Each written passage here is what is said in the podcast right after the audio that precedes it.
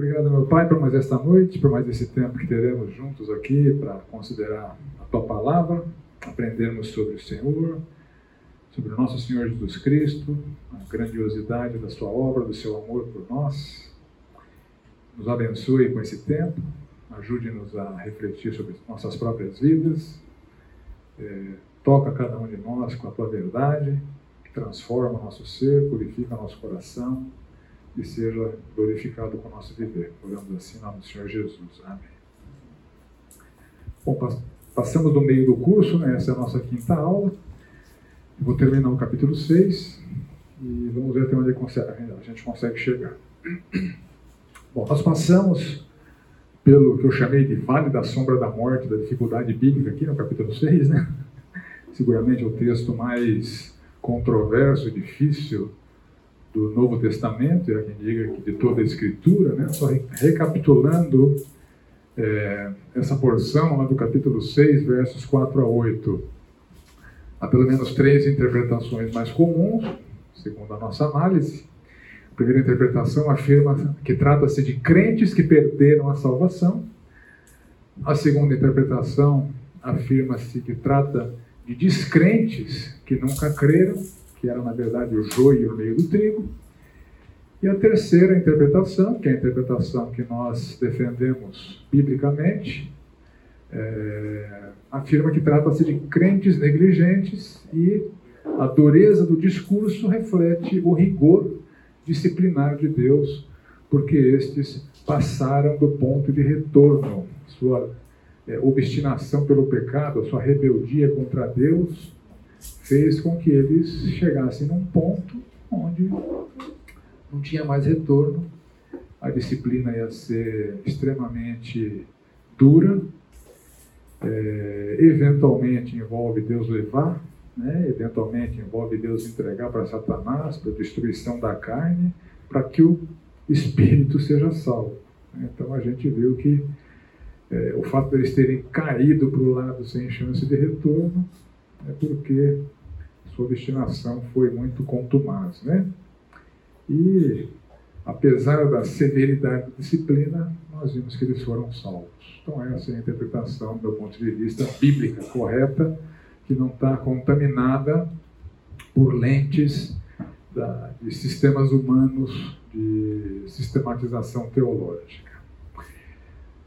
Dando continuidade, então, nós entramos então na nona recomendação. Lembrando que o curso tem sete repreensões, tem é, seis repreensões, 14 recomendações e 11 mandamentos. Né? Então, a nona recomendação é um estímulo à manutenção da diligência no serviço e amor e um alerta contra a negligência a essas virtudes cristãs. Vamos ler ali o verso 9 até o verso 12. Quanto a vós outros, todavia, ó amados, estamos persuadidos das coisas que são melhores e pertencentes à salvação, ainda que falamos desta maneira, porque Deus não é injusto para ficar esquecido do vosso trabalho e do amor que evidenciastes para com o seu nome, pois servistes e ainda servis aos santos. Desejamos, porém, continue cada um de vós mostrando até o fim a mesma diligência para a plena certeza da esperança, para que não vos torneis indolentes, mas imitadores daqueles que pela fé e pela longanimidade herdam as promessas. Vamos ler até o fim? E a gente vai é, explicando os versos, né? Pois quando Deus fez a promessa a Abraão, visto que não tinha ninguém superior por quem jurar, jurou por si mesmo, dizendo: Certamente te abençoarei e te multiplicarei.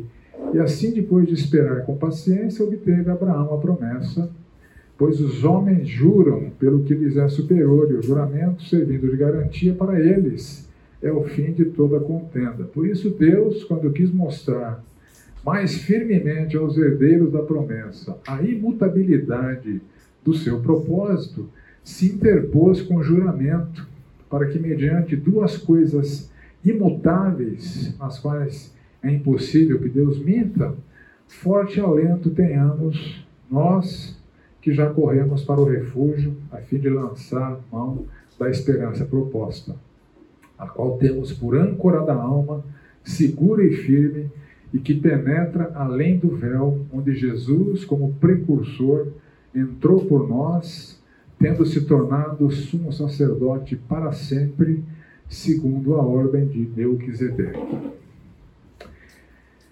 Então, assim, ah, ele muda de assunto, ele deixou a bronca para trás, né? E se, se refere à sua audiência quanto a vós outros, né? quanto a vocês que, embora estagnados espiritualmente, a bronca do capítulo 5 foi para eles, né? É, vocês ainda não passaram do ponto de retorno como aquele grupo que ele acabou de falar no capítulo 6 ali, né? Ah, nós estamos persuadidos de coisas melhores pertencentes à salvação. Ou seja, nós estamos convencidos de que vocês podem caminhar para desfrutar da plenitude da salvação, ainda que os tenhamos alertado com tanta dureza. É isso que ele está dizendo ali no verso 9. Né? E no verso 10, o justo Deus se lembra dos seus frutos do passado e do presente que são o serviço e o amor. Então, aquela audiência, embora estagnados espiritualmente, embora negligentes é, no conhecimento bíblico, embora tentados a retrocederem do cristianismo para o judaísmo, eles tinham uma história de serviço à igreja, tinham uma história de amor aos irmãos. Ele está dizendo que Deus se lembra disso. Né? E eles são, então, é, é, estimulados a que continuem com essas virtudes, né? continuem assim até o fim, com a mesma diligência, com o mesmo zelo, com o mesmo empenho, servindo a igreja, servindo a Deus, demonstrando, demonstrando amor aos irmãos e, é, por tabela, demonstrando amor a Deus. Ele se refere aqui à plena certeza da esperança, né? ou seja, a continuidade da frutificação é, fará com que a certeza da sua salvação seja fortalecida, porque é, os frutos, o frutificar na vida cristã, é uma evidência de pertencimento, é uma evidência de salvação, como o próprio Senhor Jesus nos ensina. Né? Pelos seus frutos os conhecereis. Colhem-se porventura uvas dos espinheiros ou figos dos abrolhos? Então, vidas transformadas, pessoas regeneradas, pessoas é, capacitadas pelo Santo Espírito, espera-se delas a normalidade da vida cristã, né, que elas frutifiquem, e o frutificar serve como alento, como certeza, um fortalecimento da certeza da segurança eterna.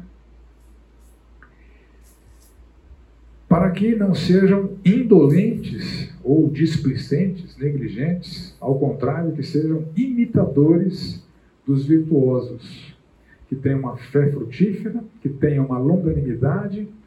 O conceito de longanimidade implica perseverar, persistir, apesar das dificuldades, e naquele contexto, apesar do iminente risco de morte por estarem professando uma fé que Nero decretou como sendo ilícita, passível de morte, é, daqueles que herdam as promessas promessa de salvação, e promessa de recompensas futuras que Deus tem reservado aos fiéis. O Senhor uh, Jesus fala disso em Lucas e Gálatas uh, fala de que nós somos essa descendência espiritual de, de, de Abraão, né? Sabei, pois, que os da fé é que são filhos de Abraão. Ora, Tendo a Escritura previsto que Deus justificaria pela fé os gentios, preanunciou o Evangelho a Abraão, em ti serão abençoadas, abençoados todos os povos. Então, essas promessas de Deus que foram feitas desde lá a Abraão se concretizarão com certeza e ele está reforçando isso para a sua audiência para que eles sejam longânimos, perseverantes e tenham os olhos fitos nas promessas de Deus e não nas dificuldades e nas ameaças que eles viviam naquele contexto terrível daquela época. Né? Aí do verso 13 ao verso 17, ele se remete à promessa feita a Abraão lá no Gênesis 22.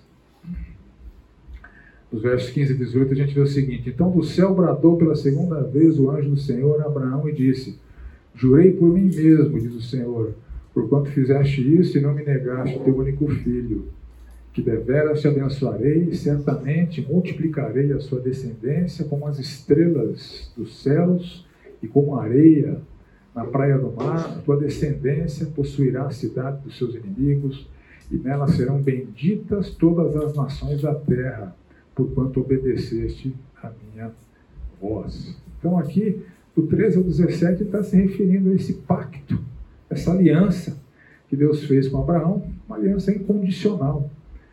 Abraão seria é, abençoado com essa promessa de Deus. Apesar de estéreo, ele e Sara, né, é, sem condições humanas de gerarem herdeiros, Deus fez com que eles tivessem herdeiros, Deus fez com que os herdeiros se multiplicassem grandemente, e Deus fez com que, através da linhagem de Abraão, né, Isaac, Jacó, o Messias viesse e com isso o Evangelho pudesse ser anunciado a todos os povos da terra, segundo a ordem do Senhor Jesus Cristo, né, de fazer discípulos de todas as, as, nações.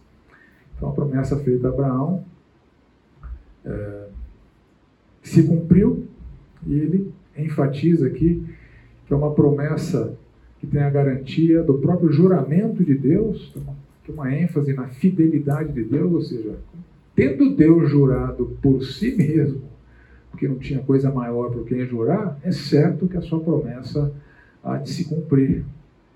E ah, em Abraão, então, a bênção de Deus alcançaria todas as famílias da terra, né?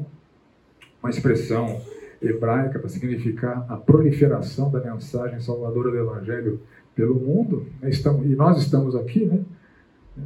do outro lado do mundo, né? nos confins da terra, como provas vivas de que a promessa de Abraão, a promessa feita para Abraão, se cumpriu. Então, a salvação, segundo a promessa para Abraão, seria oferecida incondicionalmente para todo mundo, porque Jesus é a propiciação pelos nossos pecados, não somente pelos nossos próprios, mas pelos do mundo inteiro, conforme 1 João capítulo 2. Conforme João 3,16, né, talvez o verso mais conhecido do Novo Testamento, Deus amou o mundo de tal maneira que deu seu Filho para que todo aquele que nele crê, qualquer um que nele crê, não pereça, mas tenha a vida eterna. Então, salvação oferecida de forma incondicional para o mundo todo, embora a eficácia do perdão esteja condicionada à resposta de fé. E o verso 18 ele menciona duas coisas imutáveis. Né? Mediante duas coisas imutáveis, nas quais é impossível que Deus minta, nós tenhamos um forte alento. É, as duas coisas imutáveis são a promessa que Deus fez para Abraão e a própria fidelidade de Deus. Então, não tem garantias maiores do que essas. E isso serve como âncora da alma, né?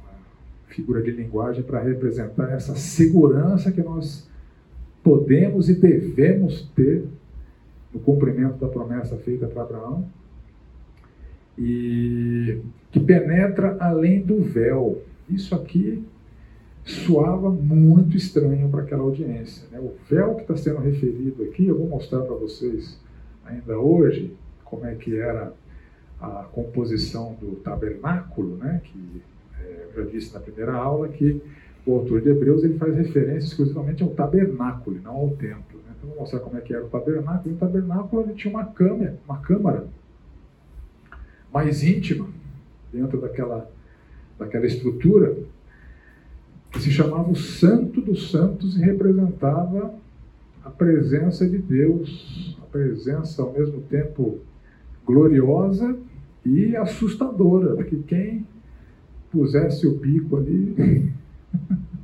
morria sumariamente. Era só o sumo sacerdote que podia entrar ali uma vez por ano. Então, quando está falando que uh, a segurança nossa é tão firme que penetra além do véu, seja, nós podemos e ele vai falar mais sobre isso no capítulo 10, com intrepidez, com coragem, entrar no Santo dos Santos, que a gente não vai morrer.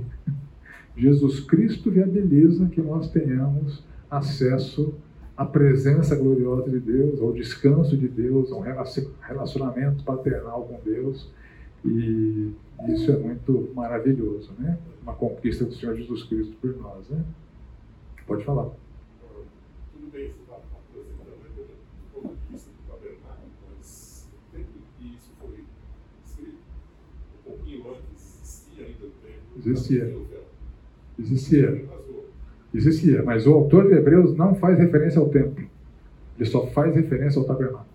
Todos os, as, as suas. Que relação você acha que tem e? É o mesmo, né? É o mesmo. É a mesma coisa. O templo, o tabernáculo foi representado pelo templo, que também tinha o lugar santo, também tinha o santo dos santos. Mas como ele era, ele, o autor, e a sua audiência, como nós vimos na primeira aula, eles não eram judeus palestinos, eles eram judeus dispersos, eles tinham familiaridade com o tabernáculo, por conta do Antigo Testamento, e não por fre frequentar o templo. Eles frequentavam sinagogas onde eles estavam lá, mas a referência deles era o tabernáculo. Né? E Jesus é o precursor, foi ele quem abriu esse caminho audacioso, outrora proibido, é, a presença gloriosa de Deus com intrepidez, com coragem, com segurança, porque ele garante a nossa estada ali. Né? E entramos então no capítulo 7. Ah, vamos ler tá, é, o capítulo 7 então, até um capítulo meio longo, né? mas a gente tem que ler. Porque este Melquisedeque, rei de Salém, sacerdote do Deus Altíssimo, que saiu ao encontro de Abraão quando voltava da matança dos reis e o abençoou, para o qual também Abraão separou o dízimo de tudo, primeiramente se interpreta rei de justiça, depois também é rei de Salém, ou seja, rei de paz, sem pai, sem mãe, sem genealogia, que não teve princípio de dias, nem fim de existência, entretanto feito semelhante ao Filho de Deus, permanece sacerdote perpetuamente. Considerai, pois, como era grande este a quem Abraão, o patriarca, pagou o dízimo tirado dos melhores despojos.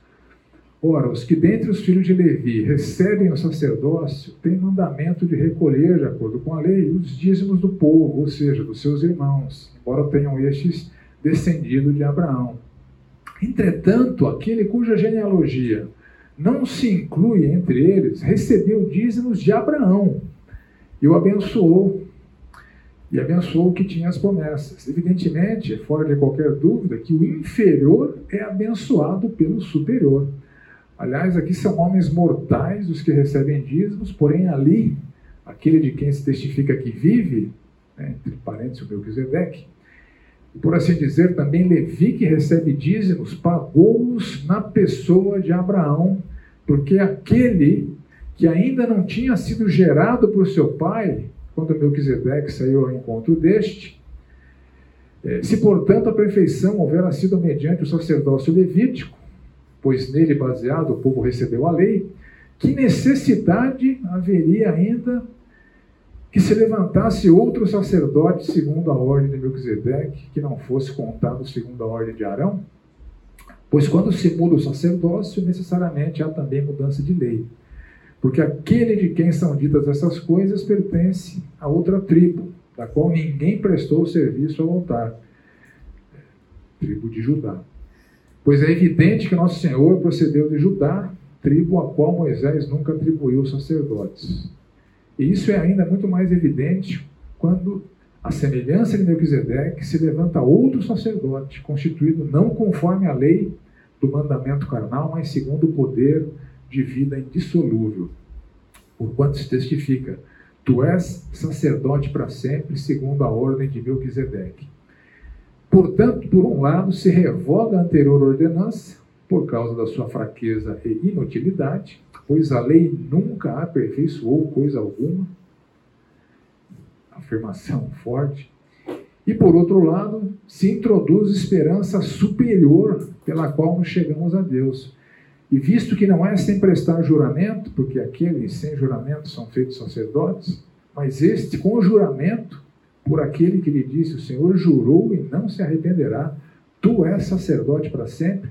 Por isso mesmo, Jesus se tem tornado fiador de superior aliança. Ora, aqueles são feitos sacerdotes em maior número, porque são impedidos pela morte de continuar. Este, no entanto, porque continua para sempre, tem o seu sacerdócio imutável. Por isso também pode salvar totalmente os que por ele se chegam a Deus, vivendo sempre para interceder por eles.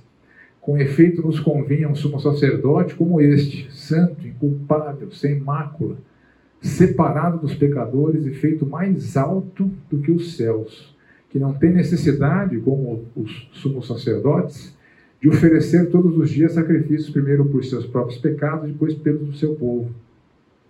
Porque fez isso uma única vez por todas, quando a si mesmo se ofereceu porque a lei constituiu os sumos sacerdotes a homens sujeitos à fraqueza, mas a palavra do juramento, que foi posterior à lei, constitui o Filho perfeito para sempre. Bom, não é o fato de termos passado pelo capítulo 6, do capítulo maior dificuldade, que a gente não vai ter mais dificuldades pela frente.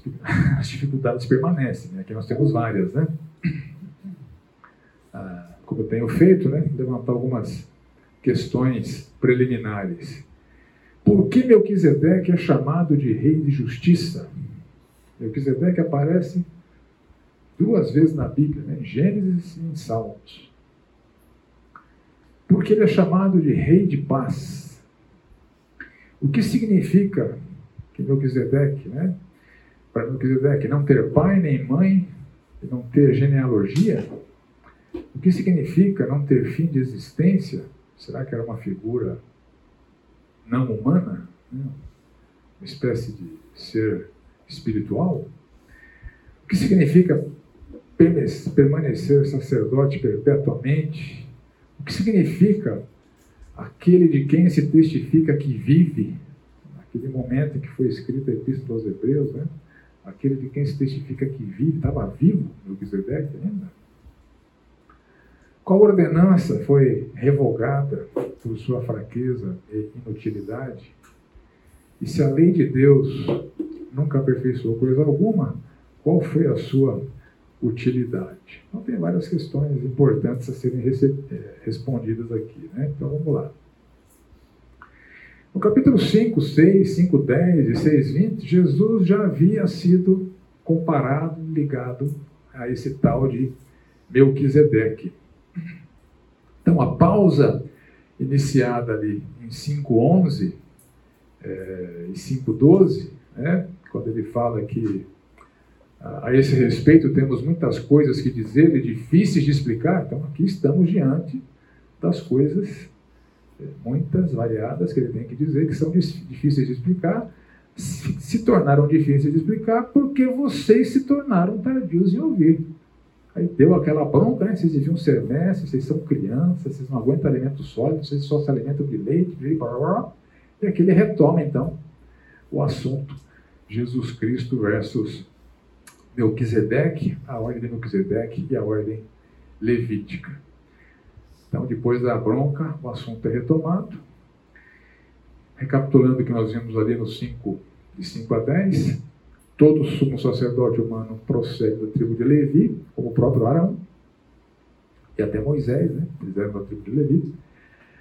Ao ungir Jesus como sumo sacerdote, sem ser da tribo de Levi, mas da tribo de Judá, Deus repete em Jesus aquilo que ele já tinha feito em Melquisedeque. Melquisedeque já era sacerdote muito antes de Deus estabelecer pela lei mosaica, através da tribo de Levi, o ofício sacerdotal. E Melquisedeque era rei e Arão não era.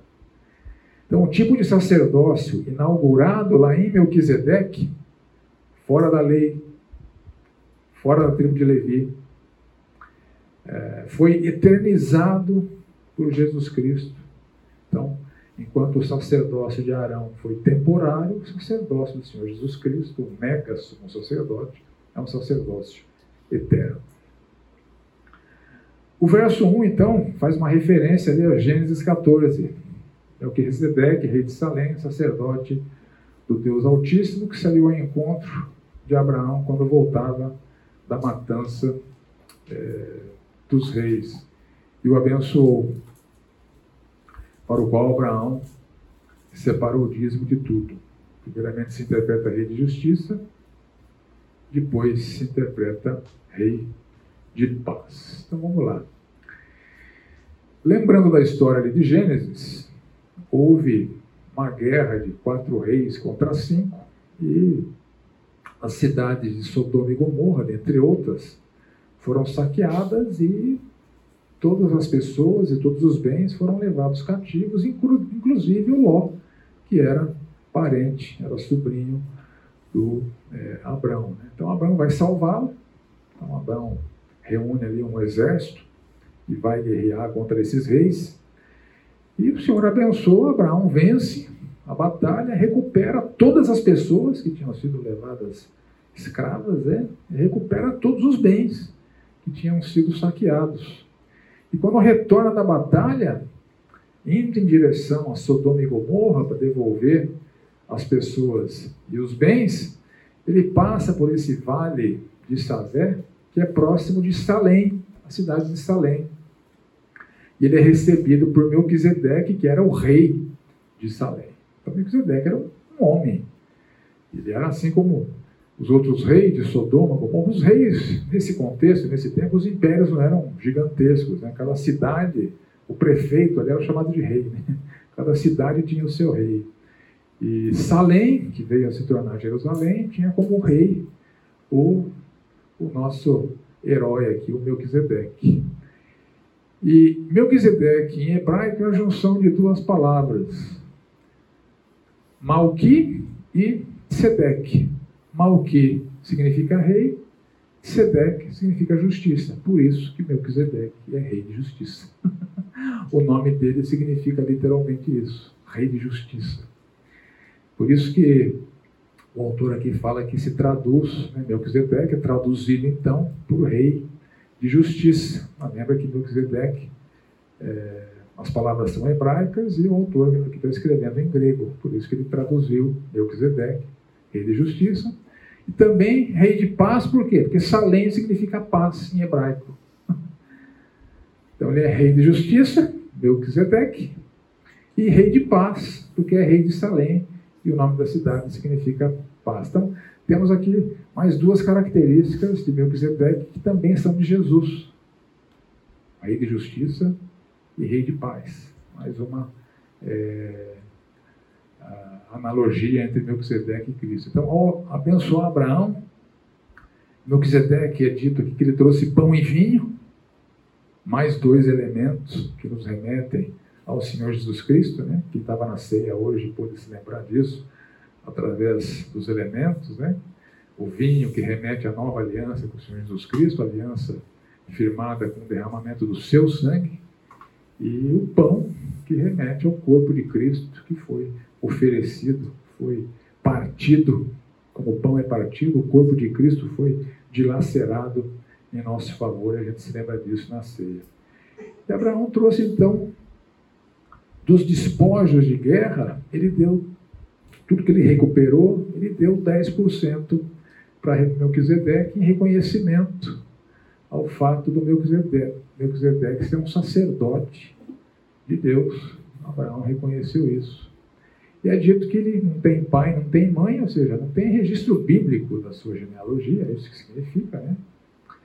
Ah, não teve princípio de dias nem fim de existência, ou seja, não há registro bíblico nem do seu nascimento nem da sua morte, que não significa que ele foi um ser espiritual, ele foi um ser humano. Feito semelhante ao Filho de Deus, já vimos várias das semelhanças né, que eu alistei aqui. O tipo de sacerdócio não levítico, o fato de ser rei de justiça, rei de paz. Permanece sacerdote perpetuamente, como Jesus sacerdócio levítico era interrompido com a morte. O sacerdócio do Melquisedeque ele permaneceu sacerdote para sempre, ele não teve sucessor. E mais adiante o texto vai explicar, vai falar mais sobre isso. Né? Então Melquisedeque, meus irmãos, ele foi um homem pecador, mortal, As figuras de linguagem utilizadas aqui servem para conectar a natureza sacerdotal do Senhor Jesus Cristo com a natureza sacerdotal do Melquisedeque. Ele foi um homem, porque o historiador Flávio José, já ouviu falar do Flávio José? É um historiador judeu que viveu nesse período de 37 a 100 depois de Cristo. E no relato de, do Flávio José, no relato histórico do Flávio José, ele cita esse evento do encontro de Abraão com o rei Melquisedeque, e como ele possivelmente teve acesso a mais é, informações do que a, aquilo que a Bíblia registrou, o relato dele acaba sendo um pouco mais é, extenso e mais detalhado do que o relato bíblico ali de Gênesis. O relato dele é esse aqui, ó, do Flávio José. Né? Flávio José, você pode encontrar a obra completa dele naquele site que eu é, já recomendei aqui, acho que até deixei aqui por escrito, né? ccl.org. Lá tem a obra com, completa do meu Melquisedeque. Né? E essa tradução aqui foi feita pelo chat GPT. Né? Eu tive acesso ao material em inglês, eu comecei a traduzir e naquele, naquele dia ou no dia anterior eu tinha conversado com alguém sobre o chat GPT. A pessoa falou, o chat GPT é legal, ele faz isso, faz aquilo. Vou testar aí, né? Ver se ele traduz direito. Eu peguei o texto em inglês, coloquei lá, pô, traduziu legal. Né? Traduziu bacana. Então a tradução aqui é do, do chat GPT. Esse é o relato do Flávio Joséfo a respeito do personagem histórico, o homem Melquisedeque, e seu encontro com Abraão quando voltou lá da guerra com os reis. Então Abraão, depois de salvar os sodomitas cativos que haviam sido levados pelos assírios, incluindo Ló, seu parente, retornou para casa em paz. O rei de Sodoma o encontrou em um lugar chamado Vale do Rei, onde Melquisedeque, rei da cidade de Salém, o recebeu. Este nome significa rei justo, e ele era assim, sem disputa, tanto que por isso se tornou sacerdote de Deus. Mais tarde, Salém foi chamada de Jerusalém. Melquisedeque, então, hospedou Abraão e seu exército generosamente, fornecendo-lhes abundância de mantimentos. A Bíblia cita o pão e o vinho, mas Melquisedeque, segundo Flávio José, ofereceu muito mais do que pão e vinho. Durante o banquete, Melquisedeque começou a louvar Abraão e abençoar a Deus por submeter seus inimigos a ele. Quando Abraão lhe ofereceu o dízimo da sua parte do despojo, ele aceitou o presente. No entanto, o rei de Sodoma pediu a Abraão que ficasse com todo o despojo, mas pediu que os homens que Abraão havia salvado dos assírios lhe, lhe fossem devolvidos, porque pertenciam a ele. Mas Abraão se recusou a fazê-lo e não fez nenhum outro proveito do despojo além do que os seus servos haviam comido, insistindo em dar uma parte aos seus amigos que o ajudaram na batalha. Os primeiros deles foram chamados Escol, Ené e Mambré, segundo o relato de Flávio José, na sua obra Antiguidade dos Judeus, livro 1, disponível em inglês ali, traduzido pelo chat GPT. Depois eu ainda fiz uma brincadeirinha com o chat GPT, não sei se esse cara tá, sabe o que está falando, né? Então, só para ilustrar e trazer um pouquinho de, de, de, de sátira, né? de, de humor para a nossa aula. Aqui não sei se está dando para ler. Poxa então eu vou, deixa, deixa eu ler para vocês, chegar perto aqui. Depois ele traduzir o texto, traduziu legal, eu perguntei assim para ele: Homer e os demais reis eram assírios? Ele tinha acabado de traduzir o texto do Flávio José, que dizia que eles eram assírios. Né? Aí ele respondeu assim: Não, não há consenso entre os estudiosos sobre a identidade exata é, de Homer e os outros reis, piriri, blá, blá, blá. Aí eu falei assim, o Flávio José afirma que eles eram assírios, certo? Porque tinha acabado de ter acesso ao texto. Ele fala assim, na verdade, Flávio José, historiador judeu, não menciona especificamente a nacionalidade. Então, comeu bola aqui. Aí eu disse para ele assim, o texto que você traduziu para mim é do Flávio José. Aí ele falou assim, ó, peço desculpas pela confusão anterior. Você está correto. Flávio José, Flávio José, em sua obra Antiguidades dos Judeus, identifica Kedorlaomer como um rei assírio. Então, cuidado, esse chat GPT ele dá umas pisadas na bola também, né? Pelo menos é humilde. Pelo menos admitiu. A inteligência artificial não é tão inteligente assim. Eu tinha acabado de traduzir o texto, mas não entendeu o que tinha traduzido. Né? Mas vamos lá. Então, Melquisedeque é colocado pelo autor aqui como sendo muito superior é, ao sacerdócio de Arão e muito, é, muito superior ao sacerdócio levítico, muito superior, inclusive, ao Abraão. O Abraão é, foi abençoado pelo que é, é, superior a ele. Né? E aqui ele faz a comparação do sacerdócio de homens mortais com o sacerdócio de Melquisedeque, ele afirma, aquele de quem se testifica que vive. Aqui nós temos uma figura de linguagem que ele está fazendo uma comparação do Melquisedeque com, com Levi, e fica claro no texto esse paralelo figurativo. Olha só.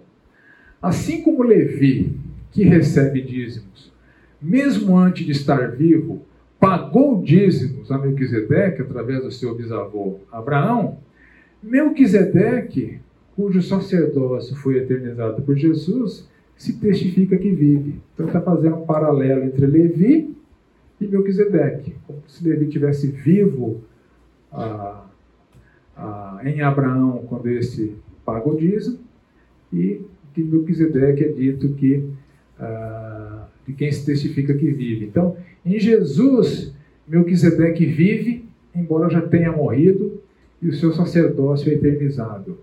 Em Abraão, Levi vivia, embora não tivesse nascido, e o seu sacerdócio foi finalizado. Essa é a figura de linguagem que está no texto que às vezes a gente não, não percebe, mas quando você, quando você compara é, a, as metáforas usadas, você entende que aquele de quem se testifica que vive uma figura de linguagem, assim como Levi vivia em Abraão, Melquisedeque vive em Cristo. É isso que ele está dizendo. Então, o sacerdócio inferior, imperfeito, mortal, transitório, que não era durável, que eles morriam, é substituído pelo sacerdócio superior, perfeito, imortal e definitivo, inaugurado em Melquisedeque e consumado e eternizado no Senhor Jesus Cristo. Então, a ordem de Arão por, por Levi, ela é extinta. Não está mais vigente, não tem mais validade, acabou. E a ordem de Melquisedeque por Jesus, ela é eternizada. E aí, a audiência se deparava com uma absurdidade. Como é que vocês querem se manter naquilo que Deus extinguiu? Ou pior, como é que vocês querem retornar para aquilo que não existe mais? Né? Esse é o teor da bronca aqui. Então, as leis sacerdotais contidas na Torá, que eram preceitos da antiga aliança, foram revogadas e substituídas pela nova aliança em Jesus Cristo. Então, contrariando a lei carnal, Jesus, sem ser descendente de Levi, sim de Judá, é nomeado o mega sumo sacerdote, né? ele já se referiu a Jesus dessa maneira, né? o grande sumo sacerdote, mediante uma lei que ele chama aqui segundo o poder de vida indissolúvel, ou seja, um sacerdócio indestrutível, ao contrário do sacerdote é, de Arão, pela tribo de Levi, que tinha data de validade e expirou. Então, o sacerdócio de Jesus, além de eterno, revoga o sistema anterior baseado na lei mosaica. A lei mosaica nunca foi eficaz para promover perfeição, ou maturidade, ou justificação, ou salvação. Isso é uma afirmação forte, né? Ah, vocês que gostam de, de se gabar, que permanecem na lei, a lei nunca aperfeiçoou nada, meus caros. Ninguém nunca foi aperfeiçoado pela lei. É, e mais para frente ele vai dizer que nunca nenhum sacrifício animal foi suficiente para pagar pecado. Era tudo simbólico. Era tudo sombra das realidades a serem consumadas no Senhor Jesus Cristo. Então, olha o tamanho da absurdidade. Né? Vocês querem permanecer naquilo que nunca aperfeiçoou ninguém. Ah, em Romanos 3, Paulo fala assim: Ora, sabemos que tudo que a lei diz, aos que vivem a lei o diz, para que se cale toda a boca e todo mundo seja culpável perante Deus. Então a lei não torna ninguém justificado diante de Deus. A lei, a lei torna as pessoas culpáveis perante, perante Deus. Visto que ninguém será justificado diante dele por obras da lei, em razão de que pela lei vem o pleno conhecimento do pecado. A função da lei era demonstrar a pecaminosidade para que se pudesse ter a certeza de que é impossível ser justificado diante de Deus é, pelo esforço próprio. Então, o conteúdo moral da lei mosaica, que reflete a moralidade divina, é mantido, pois ele visa evidenciar o pecado. Paulo chama é, essa lei de aio, de tutor, ela nos conduz a Cristo, ela evidencia o nosso pecado e ela clama por um Salvador ah, por um redentor, e é por isso que os sacrifícios eram necessários, porque a lei demonstrava justamente que eles eram pecadores e estariam debaixo do juízo punitivo de Deus. Então, ao evidenciar o pecado, conforme Paulo escreve ali em Gálatas, a lei prova a necessidade de Cristo, de maneira que a lei nos serviu de aio. Né, aio não é tempero, não, viu, Bruno? É é, é tutor, né? Tutor para nos conduzir a Cristo, a fim de que fôssemos justificados pela fé e não pela obediência, que pela obediência à lei ninguém é justificado.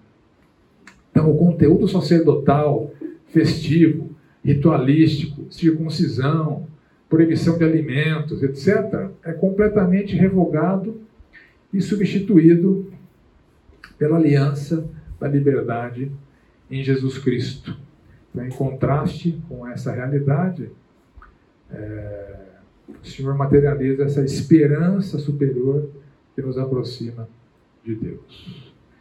Vamos fazer um intervalo de 10 minutos e nós retomamos com o finalzinho aqui do capítulo 7 e entramos no capítulo 8.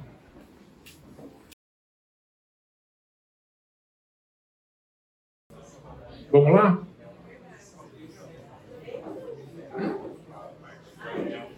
Então, ao contrário do sacerdócio levítico, o novo sacerdócio em Cristo foi promulgado por um jura, juramento solene de Deus. O Senhor jurou e não se arrependerá, tu és sacerdote para sempre. Segundo a ordem de Melquisedeque, isso é uma citação do Salmo 110, que é a segunda vez que o Melquisedeque aparece em cena na Bíblia. O Senhor jurou e não se arrependerá, tu és sacerdote para sempre, segundo a ordem de Melquisedeque, o salmo messiânico, é, profético, anunciando o ministério do Senhor Jesus Cristo. Então, a solenidade do juramento de Deus implica ah, na superioridade dessa nova aliança que é garantida por Cristo. Cristo é apresentado aqui como um fiador né, dessa aliança. Fiador é aquele que garante e um uma dívida vai ser paga. O Senhor Jesus Cristo é o fiador dessa aliança, do cumprimento é, desse juramento feito por Deus. Então ele, ele diz que o sacerdócio humano ele é interrompido pela morte, que o sumo sacerdote morria tinha que entrar outro lugar. Ele morria tinha que entrar outro lugar dele. Né? Demandou ao longo dos anos muitos e muitos sacerdotes. Ao contrário disso, o sacerdote do Senhor Jesus Cristo é único, imutável e eterno. Então, esse é um paralelo que é colocado aqui com muita clareza. Né? Então, é o fato do sacerdócio do Senhor Jesus Cristo ser eterno, definitivo e imutável que nos dá essa segurança eterna, porque ele continuamente, é, diante de Deus, intercede pelos salvos. Ao contrário dos humanos, fracos, mortais, transitórios, imperfeitos, Jesus é santo, inculpável, sem defeitos, sem pecados, e é dito que ele está mais alto que os céus, hein? uma figura de linguagem para representar esse fato de que ele ocupa um lugar de maior honra nos céus. Então Jesus não precisa ficar repetindo sacrifícios anualmente, diariamente, como os sacerdotes faziam, nem sacrificar por si, porque ele próprio não teve pecados, né? nunca pecou.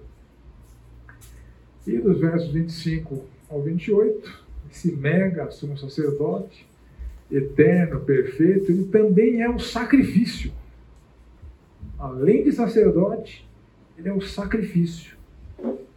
É, sacrifício feito uma vez só, porque é um sacrifício perfeito, com validade eterna. E os sacrifícios que os sacerdotes ofereciam eram meramente simbólicos. Nunca nenhum pecado foi tratado na economia sacerdotal de Arão por Levi.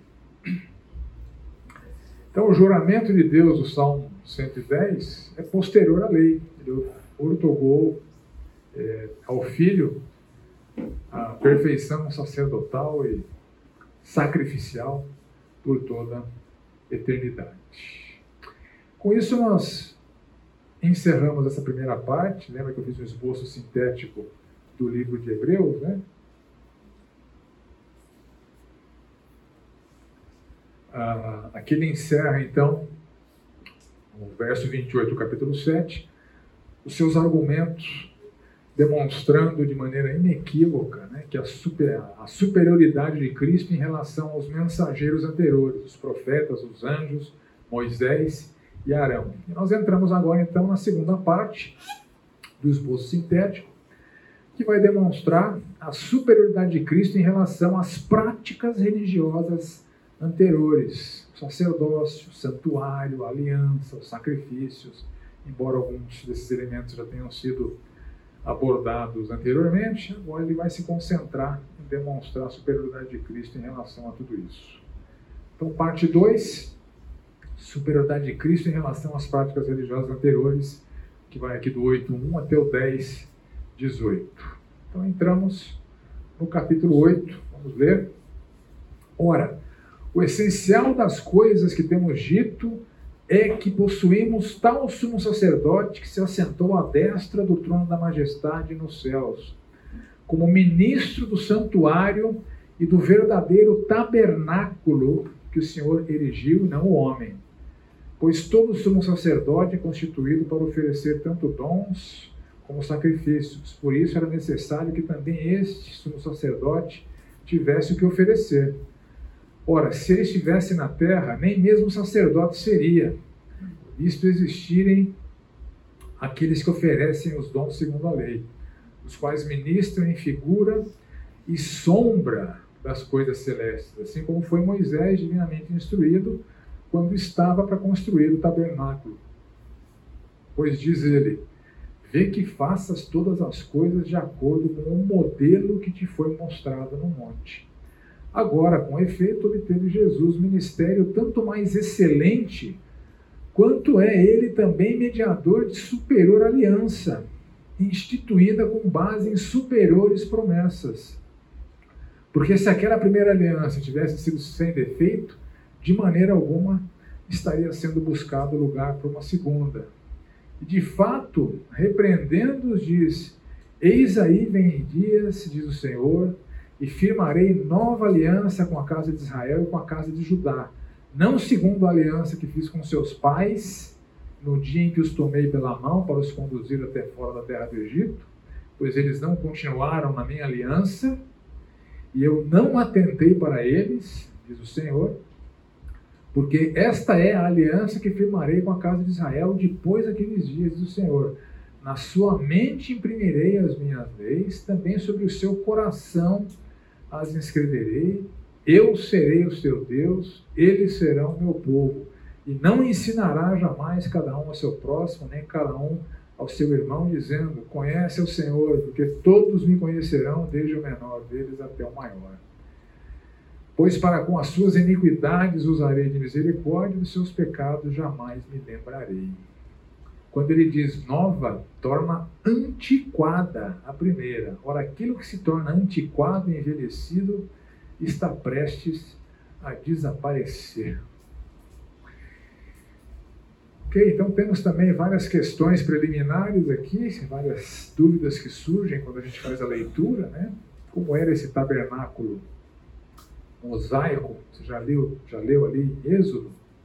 Consegue ter uma visão né, da imagem daquela, daquela estrutura, o que significa se referindo àquele povo, que eles não continuaram na minha aliança e eu não atentei para eles? Qual é essa nova aliança com a casa de Israel e a casa de Judá, que é mencionado aqui? E o que significa essas afirmações que ele faz, inerentes à nova aliança, que na sua mente eu imprimirei as minhas leis, no seu coração eu as escreverei, que significa que não ensinará jamais cada um ao seu próximo, porque todos me conhecerão, desde o menor até o maior. Então vamos entender o que está sendo dito aqui. Então, como ele vai agora aprofundar mais na comparação com é, detalhes, vários detalhes do tabernáculo, eu consegui algumas imagens que nos dão uma visão bem realista do que era aquela estrutura. Né? Isso está lá em Êxodo, no capítulo 27, versos 9 a 19, a gente vai ler. Então, o tabernáculo era composto por essa estrutura. Né? O tabernáculo ele era coberto por uma tenda. Então, você vê, eventualmente, no Antigo Testamento, uma referência à tenda da congregação. Outras vezes você vê uma referência ao tabernáculo. Basicamente, é o mesmo lugar Ora faz a referência sobre a cobertura, ora faz a referência àquilo que está debaixo da cobertura, mas o lugar do encontro, o lugar de se congregar, lugar de se encontrar com Deus. Então o tabernáculo ficava cercado por um átrio, né, que também é chamado de pátio em algumas traduções. Lá dentro do tabernáculo tem vários utensílios, a gente vai ver na sequência, e aqui fora do tabernáculo tem dois utensílios que é o altar do holocausto e a bacia para a purificação dos sacerdotes. Então vamos ler como é que o tabernáculo foi ordenado para Moisés e as imagens vão nos dar uma visão bem realista né, daquilo que estava sendo é, ordenado para Moisés. Então, começando ali no capítulo 26 de Êxodo, faça o tabernáculo que terá dez cortinas de linho retorcido, ou linho finamente tecido, né? pano azul, púrpura e carmesim, ou azul, roxo e um tom de vermelho. Faça as cortinas com querubins, obra de artista. O comprimento de cada cortina terá, será de 12 metros e meio e a largura será de 1,80m. Todas as cortinas terão a mesma medida. Cinco cortinas serão ligadas umas às outras e as outras cinco também ligadas umas às outras. Então, basicamente é isso. Né? Cada fatia daquela é uma dessas cortinas que ele está descrevendo aqui. E você vê ali os, os querubins, né? os anjos bordados né? Na, naquelas, naquelas cortinas. Aí ele continua. Ponha laçadas de pano azul na borda da cortina, na extremidade do primeiro agrupamento. Faça o mesmo com a borda da cortina na extremidade do segundo agrupamento. Faça 50 laçadas numa cortina e 50 laçadas na outra cortina, na extremidade do segundo agrupamento. As laçadas serão contrapostas uma à outra. Na leitura, a gente, a gente não tem ideia do que está falando. Está falando dessas emendas né, no tecido, e depois ele fala assim: faça 50 colchetes de ouro com os quais você prenderá as cortinas uma a outra e o tabernáculo passará a ser um todo. Então, emendando aqueles grupos né, de cortinas, no meio aqui os colchetes de ouro, tá, emendando é, os dois conjuntos de cortinas. Aí no verso 20, é, 7 a 13 do 26, faça também de pelos de cabra cortinas para servirem de tenda sobre o tabernáculo. Faça 11 cortinas. O comprimento de cada cortina será de 13 metros e 30 e a largura será de 1 metro 80. As 11 cortinas serão a mesma medida. Junte cinco cortinas entre si, faça o mesmo com as seis restantes. A sexta cortina você dobrará na parte dianteira da tenda. Ponha 50 laçadas na borda da cortina, que está na extremidade do primeiro agrupamento, e 50 laçadas na borda da cortina, que está na extremidade do segundo agrupamento. Faça também 50 colchetes de bronze e ponha esses colchetes nas laçadas. É, juntando a tenda para que venha a ser um todo. A parte que restar das cortinas da tenda, a saber, a meia cortina que sobrar, penderá às costas do tabernáculo. Os 45 centímetros de um lado e os 45 centímetros do outro lado, do que sobrar do comprimento das cortinas da tenda, penderão de um e de outro lado do tabernáculo para o cobrir. E tem uma outra cobertura ainda. Faça também de peles de carneiro, tingidas de vermelho, uma cobertura para a tenda e outra cobertura de peles finas. Então, assim que era o tabernáculo em relação às suas cortinas e coberturas. Aí ele passa a falar da estrutura, o que tem por baixo disso. Então, a tenda da congregação era esse. E por baixo, o que, que tinha? Ele fala assim: faça também de madeira de acácia as tábuas para o tabernáculo, as quais são colocadas verticalmente Cada uma das tábuas terá 4 metros e 45 de comprimento e 67 centímetros de largura. Cada tábua terá dois encaixes para que se possa unir uma tábua a outra. Faça o mesmo com todas as tábuas do tabernáculo. No preparar as tábuas para o tabernáculo, coloque 20 delas para o lado sul, extremidade virada para o sul. Faça também 40 bases de prata debaixo das 20 tábuas, duas bases debaixo de uma tábua para os seus dois encaixes e duas bases debaixo de outra tábua para os seus dois encaixes. Então, mais ou menos essa figura. Né? As tábuas com as bases de prata. Também haverá 20 tábuas do outro lado do tabernáculo, para o norte. Então, aqui é o sul, lá é o norte, e aqui é o, é o, é o leste, onde, onde o sol nasce, né? com as suas 40 bases de prata, duas bases de barro, é igualzinho. E para o lado posterior do tabernáculo, a parte de trás, o lado oeste, faça seis tábuas para fechar o caixote ali. Faça também duas tábuas, que vai amarrar a estrutura, né?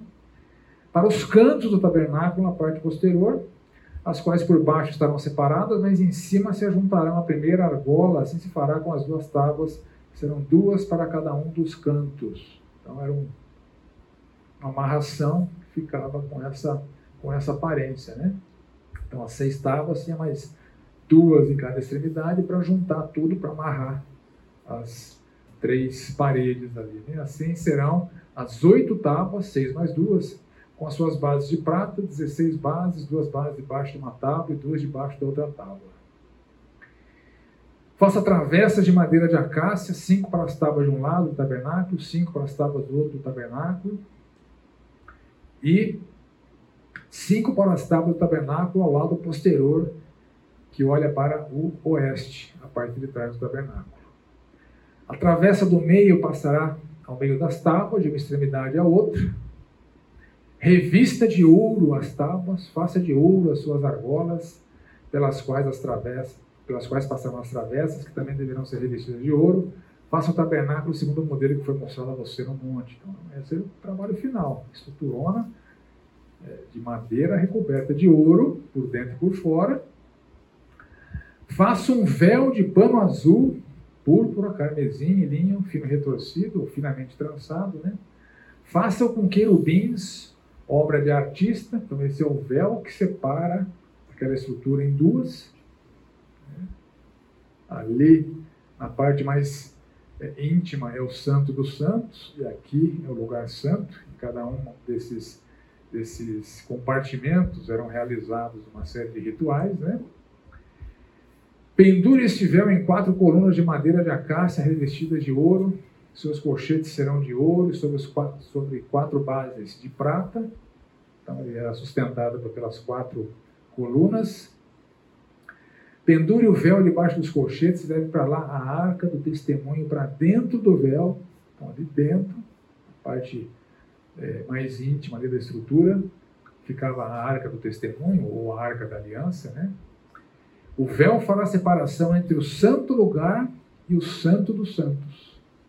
Então aqui é o santo lugar, aqui é o santo dos santos. Aqui só sacerdotes entravam, aqui só o sumo sacerdote entrava, uma vez por ano. Só uma vez por ano. Amarrado, porque se morresse ali dentro, ninguém podia entrar para tirar.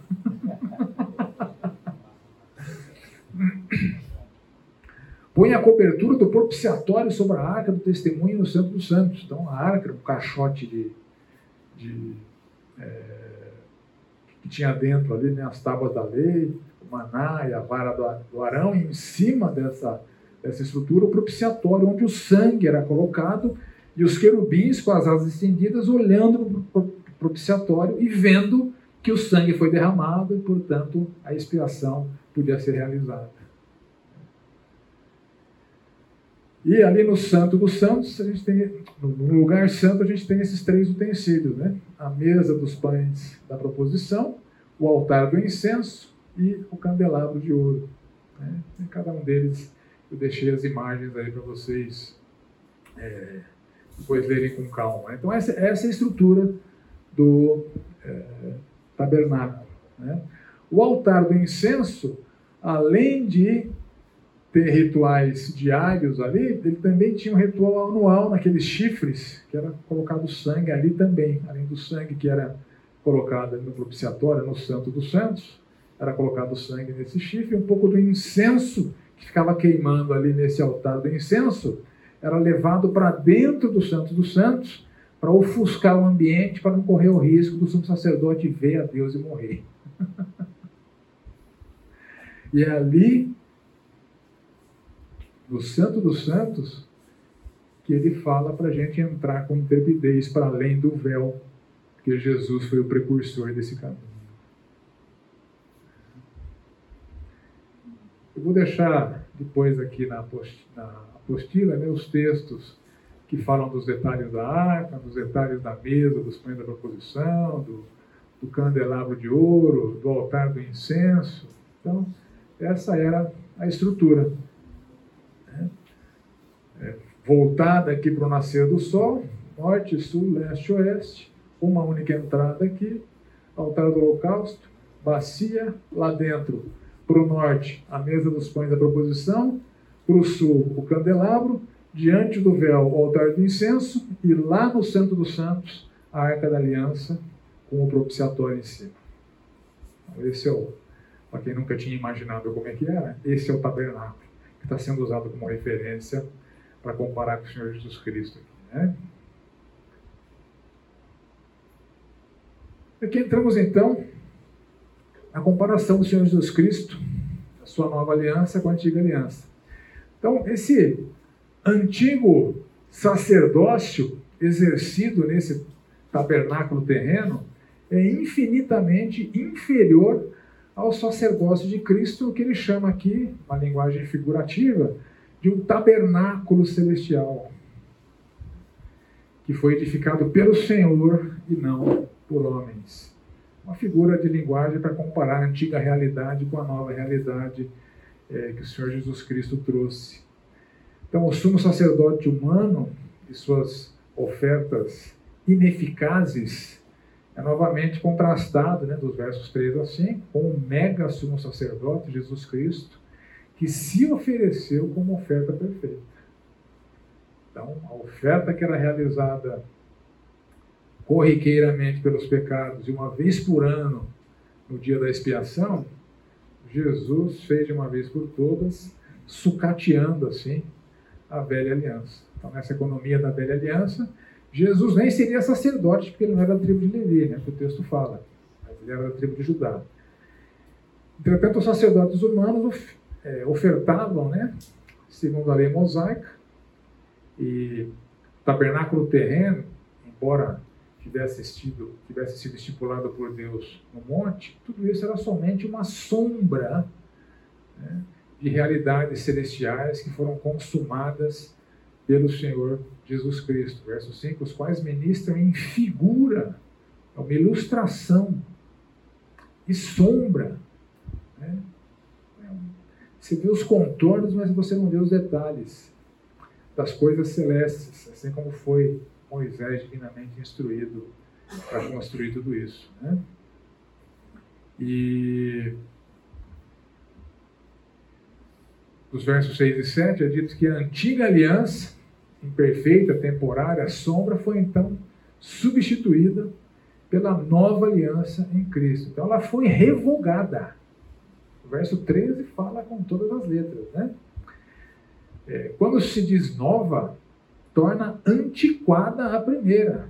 Aquilo que se torna antiquado, envelhecido, está prestes a desaparecer, ser descartado. Então, é, como ela foi revogada, não era mais vigente, insistir em permanecer em algo que Deus invalidou, além de absurdo, seria rebeldia.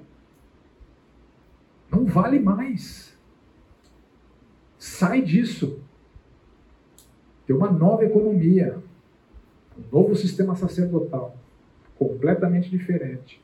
Consumação dessas é, realidades que foram estabelecidas no monte, desse modelo que era sombra, figura da realidade consumada pelo Senhor Jesus Cristo. E aqui nos versos 8 a 12, nós temos uma referência a Jeremias 31, de 31 a 34. E Jeremias que fala, né? Eis aí bendiz o Senhor, em que firmarei nova aliança com a casa de Israel, com a casa de Judá, não conforme a aliança que fiz com seus pais, e etc, né? No verso 32 da sua Bíblia, aí, você vai ler o seguinte em Jeremias: Não conforme a aliança que eu fiz com seus pais no dia em que os tomei pela mão para os tirar da terra do Egito, porque eles anularam a minha aliança, não obstante eu os haver desposado, diz o Senhor. E o autor de Hebreus fala o seguinte: eles não continuaram a minha aliança e eu não atentei para eles, diz o Senhor. Percebeu a diferença? Ele está citando Jeremias, mas você pode comparar o seu texto de Jeremias a diferente do seu texto de Hebreus. Por quê? Eis a questão. A gente já chega lá. Na antiga aliança, tudo era exterior, ritualístico, aparente, não havia regeneração do velho homem, é, não havia transformação do coração. E o povo em geral, ao longo da história, a gente conhece a história de Israel e de Judá, o povo se extraviou, tanto na imoralidade quanto na idolatria. O povo que saiu do Egito se extraviou na imoralidade, na idolatria. O povo que entrou na terra se extraviou na imoralidade, na idolatria, na incredulidade. E a história da nação sempre foi esse despertamento constante da ira de Deus. Então, o verso 8 faz referência à casa de Israel e casa de Judá. Israel já não existia mais como nação aqui na época, mas é uma referência a essa descendência de Abraão, que é a nacionalidade dos destinatários da carta. Né? É, eles não continuaram na aliança, eu não atentei para eles. Aqui temos uma outra diferença entre Septuaginta, a LXX, né? É, abreviação da Septuaginta, a versão dos 70, e o texto massorético, que é base para a grande maioria das traduções de Bíblia. Né? Lembrando que o texto massorético foi produzido pelos massoretas na região de Tiberíades, a partir do ano 500 até o ano 900, né? então é um, é um texto mais recente, lembra que o trabalho dos massoretas foi pegar o texto hebraico consonantal e transformar num texto hebraico vocalizado. Eu já expliquei isso em outras aulas, né? se você não estava, é, resgata que eu já, que eu já expliquei. Né? Então, é um, um manuscrito que foi base do texto massorético, e o manuscrito mais antigo, que foi base para a Septuaginta. Então, o texto, o texto massorético traz o verso 32, porquanto eles anularam a minha aliança, não obstante eu os haver desposado. E a Septuaginta, que é citada pelo autor de Hebreus, traz, pois eles não permaneceram no meu pacto, e eu não tive por eles consideração diferença. Só para vocês entenderem a diferença, olha só que, que interessante, né? É, no texto massorético, a diferença entre o texto massorético e o texto que foi usado como base para a Septuaginta, lembra, a Septuaginta é a tradução do hebraico para o grego, né? Houve um texto hebraico que foi usado para traduzir para o grego. As palavras, respectivamente, traduzidas por foi um marido para eles, a palavra, né, é essa aqui, ó. E o hebraico é sempre é ao contrário, né? É da, é da esquerda para a direita, né? A diferença entre a palavra que significa fui um marido para eles e a palavra que significa eu não tive cuidado por eles, olha só. É a perninha da primeira letra. Não dá para entender que algum, copista fez uma perninha mais curvadinha, outro fez uma perninha retinha, mas qual perninha que está certa? A perninha que o Espírito Santo está dizendo que está certa aqui por, pelo autor de Hebreus, né? O manuscrito que foi base lá para a Septuaginta, né? que tinha essa perninha tortinha, é que é o, o texto correto. O texto massorético teve essa variação textual causada por erro de copista. Você vê o que uma perninha faz, né?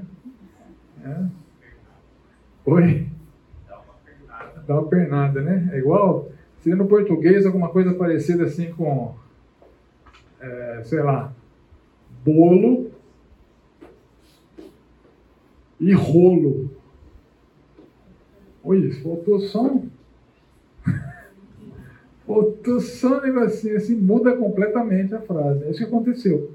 Né?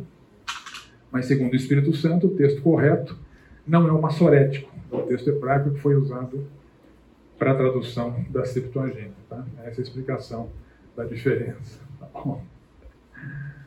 Então, o que Deus disse ali é: eu não tive cuidado por eles, não que eu fui um marido para eles. Ah, então, eles não permaneceram no meu pacto e eu não tive por eles consideração, diz o Senhor. Ou seja, é, conforme Deuteronômio 31, assim que ah,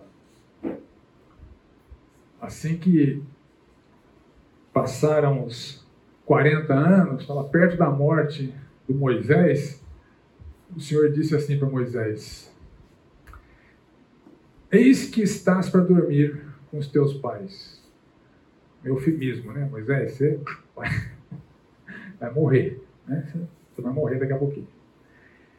E este povo se levantará, se prostituirá, indo após deuses estranhos na terra para cujo meio vai, e me deixará e anulará a aliança que eu fiz com ele. Nesse dia minha ira se acenderá contra ele desampará-lo-ei. Olha só, é o que está sendo dito aqui por Hebreus, né? Esse desamparo que Deus é, reagiu com esse desamparo ao abandono da aliança pelo povo, com incredulidade e com idolatria. Nesse dia a minha ira se acenderá contra ele, desampará-lo-ei, e dele esconderei o rosto, para que seja devorado e tantos males e angústias o alcançarão. Esconderei, pois certamente, o rosto naquele dia, por todo o mal que tiverem feito, por se haverem tornado outros deuses. Então a notícia para Moisés é, é o seguinte: Moisés, a geração incrédula, idólatra, que saiu do Egito, morreu, foi substituída por uma nova geração que vai continuar idólatra, rebelde e incrédula. Notícia terrível para Moisés, né? Mas o Senhor que sabe todas as coisas revelou isso para Moisés. Então, lembrando que essa aliança que eles abandonaram, que o autor de Hebreus está citando aqui, era uma aliança condicional. A aliança com Abraão era incondicional. Abraão, vou te abençoar, você é estéreo, sua esposa é estéreo, você vai ter seu filho, e dessa descendência eu vou fazer uma grande nação, e essa grande nação vai abençoar todos os povos da terra. Pronto. Aconteceu. Aliança incondicional. Já a aliança feita com o povo, ela era condicional. A gente vê o seguinte, ó, lá em Deuteronômio 29, o Senhor fala o seguinte: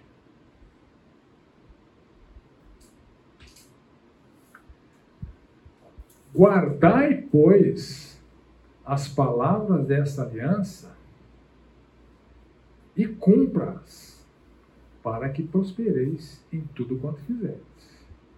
E no verso 30, no capítulo 30, verso 19, Deus fala o seguinte: Os céus e a terra eu tomo hoje por testemunha contra ti. Que Deuteronômio 28, Deus apresentou uma série de bênçãos decorrentes da obediência e uma série de maldições decorrentes da desobediência. Aí no 31, no capítulo 30, verso 19, ele fala o seguinte: Os céus e a terra eu tomo hoje por testemunhas contra ti, que te propus a vida e a morte, a bênção e a maldição. Escolhe, pois, a vida para que vivas tu e a tua descendência. E ao longo da história a gente vê que somente um remanescente de Israel é foi fiel. Predominantemente o povo se desviou. Então, é disso que o autor de Hebreus aqui está tratando, né? Por isso que Deus não teve por eles consideração, porque ele já tinha anunciado que ele desviaria o rosto deles por conta da sua ira. Neste dia minha ira se acenderá contra ele, desampará-lo-ei e dele esconderei o rosto para que seja devorado. É isso que o autor de Hebreus está dizendo aqui, é, no capítulo 8, verso 9. Eu não atentei para eles, diz o Senhor. Eles abandonaram a aliança condicional e sofreram as consequências que eu já tinha anunciado, as mais bárbaras consequências, né? De fome, de tragédias, de dominação por outros povos, de pragas, enfim. Né? história de Israel e de Judá é uma história de tragédia. Né? E a nova aliança, então, anunciada em Jeremias, que substituiria essa antiga aliança, que foi ineficaz, né? o povo abandonou a aliança, tem algumas características. Né? Nas suas mentes imprimirei as minhas leis, no seu coração as escreverei, serei seu Deus, eles serão meu povo não ensinará jamais cada um ao seu próximo, todos me conhecerão.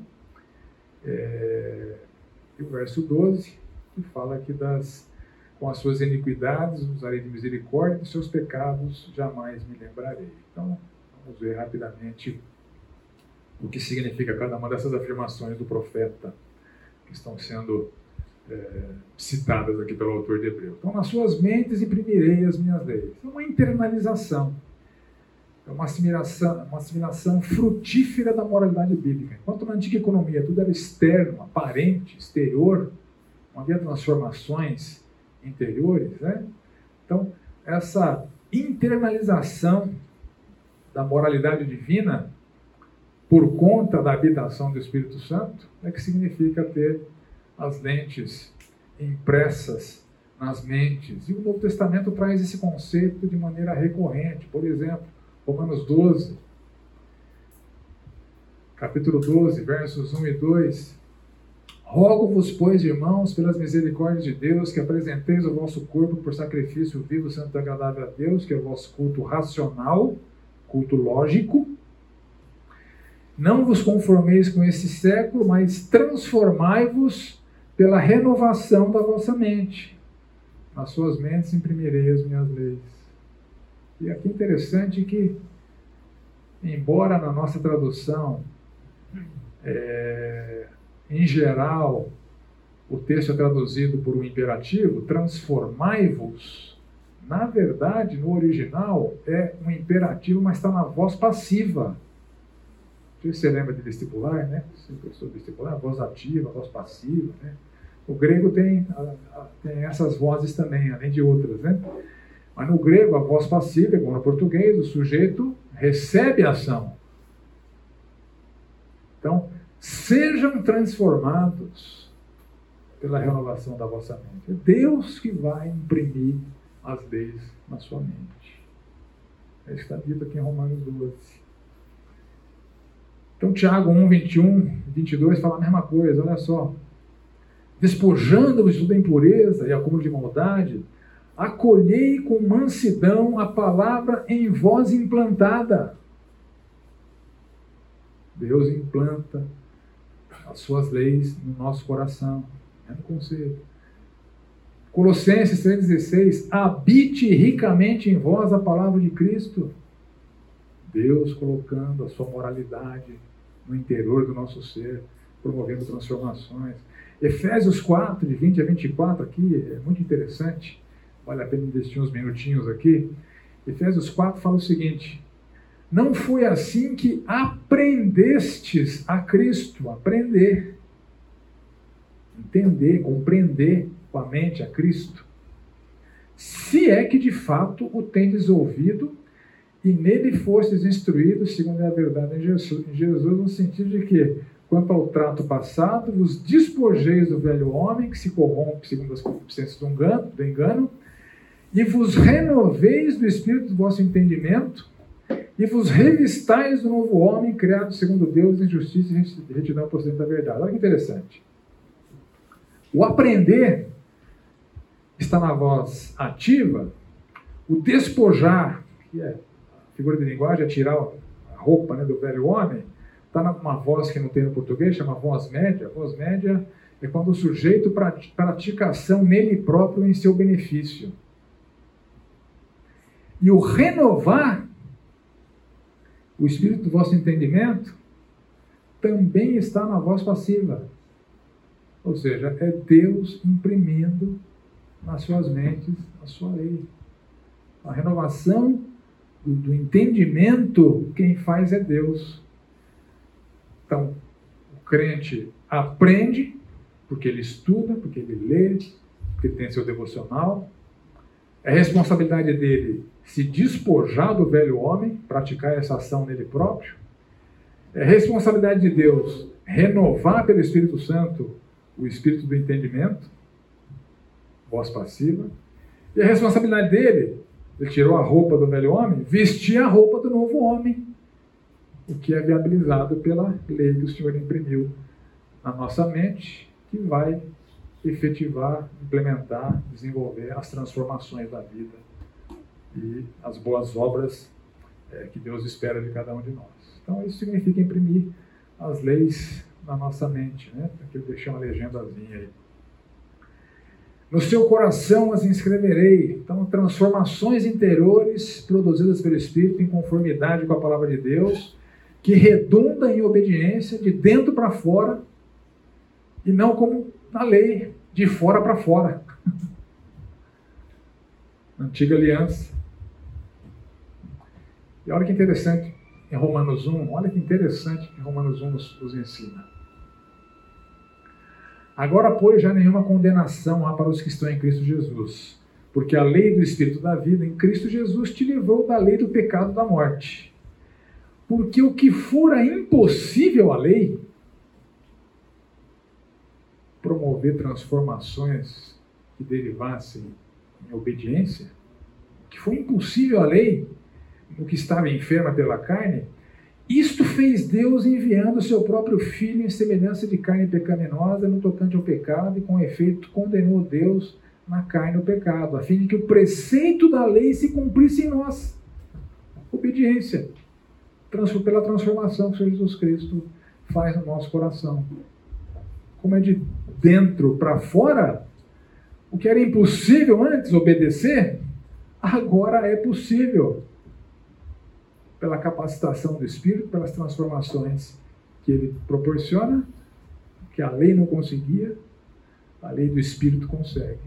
A obediência hoje é factível, coisa que não era antes da economia da nova aliança. Serei seu Deus, eles serão meu povo. É o oposto do verso é, 9, né? Não segundo a aliança que eu fiz com seus pais nos dias que eu tomei pela mão para os conduzir para fora da terra do Egito, pois eles não continuaram na minha aliança e eu não atentei para eles, eu virei o meu rosto, eu os visitei com ira e com maldição. Então, ah, os que anularam a aliança pela incredulidade e desobediência receberam a rejeição de Deus. E a afirmação do verso 10 aqui, então, antagoniza com essa triste realidade da antiga aliança. E substitui por essa certeza de pertencimento ao povo de Deus. Porque nós somos guardados pelo poder de Deus, selados pelo Santo Espírito de Deus, e a nossa salvação está garantida. Então, por causa da superioridade do sacerdócio, da superioridade do sacrifício, nós temos essa certeza, essa garantia. E não ensinará jamais cada um ao seu próximo, todos me conhecerão. Então, na tragédia durante a antiga aliança, muitos, apesar de serem da raça, eram judeus, eram israelitas, etc., eles acabaram por não reconhecer Jeová como Deus, porque se desviaram na idolatria. Foram atrás de outros deuses, Baal, Moloch, enfim, os deuses cananitas ali na nova aliança. É dito aqui que isso não vai acontecer. Deus profetizou isso para Moisés, Deuteronômio 31, e ele garante aqui que é, com a gente não vai acontecer. Das suas iniquidades, é, eu dispensarei misericórdia, dos seus pecados jamais me, me, me lembrarei, ou seja, a perfeição da expiação feita pelo mega sumo sacerdote, Senhor Jesus Cristo, que é também o sacrifício perfeito, traz misericórdia e perdão, apesar da continuidade das iniquidades dos pecados. Que a gente é ensinado em João, é, 1 João, na verdade, 1,8, se dissermos que não temos pecado nenhum, a nós mesmos nos enganamos, a verdade não está em nós. Se confessarmos nossos pecados, Ele é fiel e justo. Primeiro, Ele é fiel e justo para nos perdoar os pecados e purificar de toda injustiça.